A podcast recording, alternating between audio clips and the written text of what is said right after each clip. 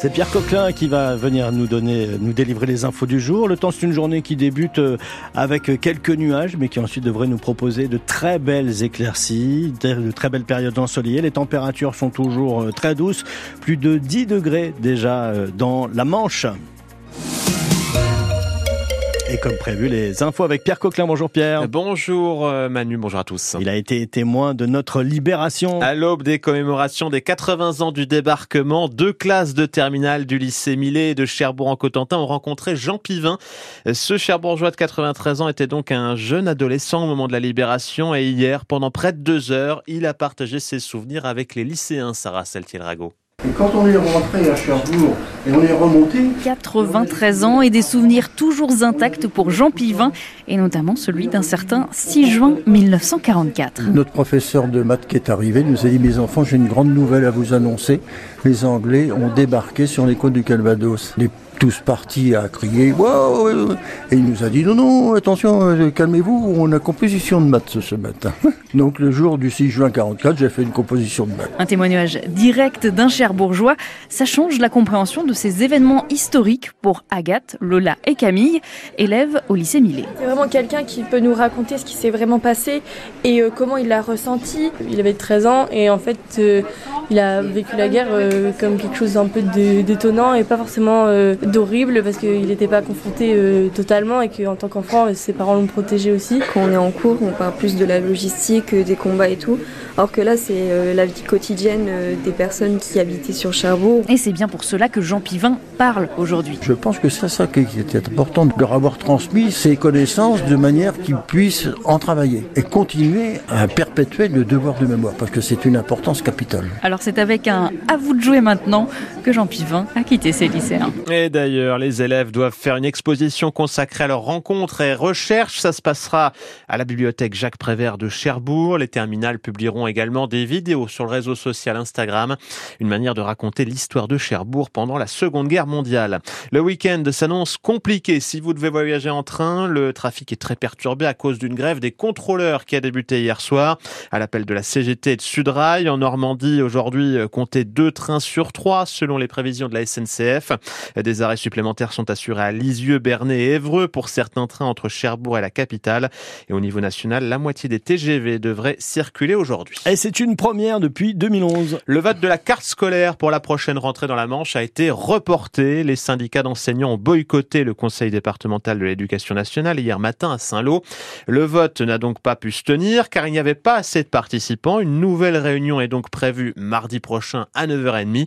Pour rappel, le projet de la direction académique prévoit 42 fermetures de classes en septembre dans les écoles du département. Il est 7h03 sur euh, France Bleu Cotentin, sur France 3 Normandie, un nouveau visage à la tête des 350 policiers manchois. Celui du commissaire divisionnaire Gérard Villemain depuis un an, il est le depuis un mois pardon, il est le nouveau directeur départemental de la police nationale de la Manche. Ça veut dire qu'il gère à la fois les quatre commissariats manchois et la police aux frontières. Gérard Villemain a fait une grande partie de sa carrière en région parisienne. Une des grandes missions qu'il attend ces prochains mois, bah, c'est deux choses. Le passage de la flamme olympique et les commémorations du débarquement.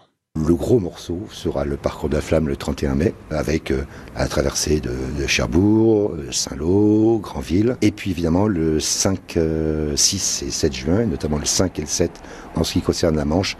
On va avoir beaucoup de renforts de la, de la zone et des départements voisins, même des renforts parisiens également, tant que de besoin sur les deux journées qui concernent la Manche le 5 et le 7 juin, avec des renforts d'unités mobiles, CRS, escadrons de gendarmerie, et des renforts de PAF, de la police des frontières, des renforts en judiciaire, des renforts en ordre public, euh, en circulation, moto, euh, renseignements territoriaux également.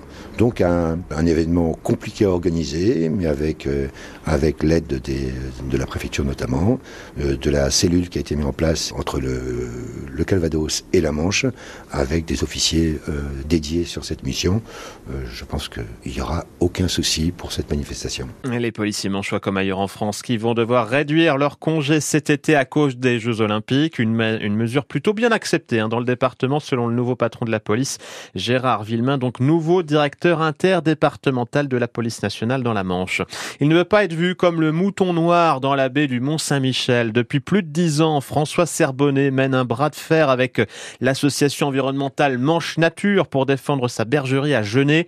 La justice a ordonné la destruction de l'établissement pour non-respect de la loi littorale. Une bataille juridique sur laquelle revient le documentaire La guerre des moutons. Son auteur sera l'invité de la rédaction à 7h45. En attendant, pensez-vous que la loi est trop stricte concernant les constructions sur le littoral?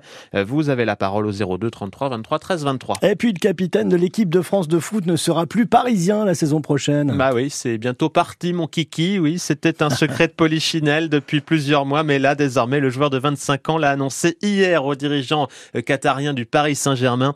Tous les regards se tournent vers le Real Madrid, mais pour le moment rien n'est signé et donc une page va se tourner, Xavier Montferrand. Son départ faisait peu de doute. Depuis son refus de prolonger son contrat d'une saison supplémentaire, l'avenir de Kylian Mbappé s'inscrivait en pointillé au PSG. Cette fois, c'est la bonne. L'attaquant ne reculera pas. Il tire un trait en espérant disputer son dernier match sous le maillot parisien le 1er juin à Wembley en finale de la Ligue des Champions. D'ici là, il y aura encore quelques détails à régler. Même s'il est libre de signer où il veut, Kylian Mbappé a déjà fait une croix sur presque 100 millions d'euros de primes et Paris va respirer financièrement en économisant 200 millions par saison. Mais en l'espace d'un an, le PSG aura perdu Messi, Neymar et Mbappé.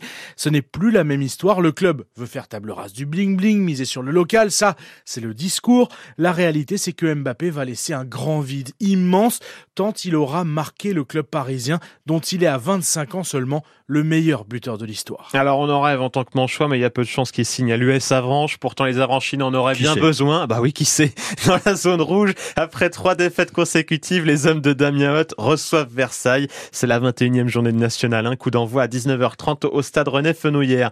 De leur côté, les handballeurs cherbourgeois se déplacent en Alsace, à Célestat. Un gros morceau pour les Mauves hein, qui sont aux portes du top 6 de Pro League. Célestat JSC, le coup d'envoi est à 20h30. Et puis au challenger de tennis, Cherbourg-la-Manche, Benoît Père prend la porte. Il a été éliminé hier après-midi dès le deuxième tour. Aujourd'hui, place au quart de finale au complexe Jean Jaurès d'Équeurdreville avec notamment ce duel franco-français, ce choc. Le finaliste de l'an dernier, Titouan Droguet, face à un des favoris, Quentin Alice, tête de série numéro 2. Le match se déroule à partir de 18h30.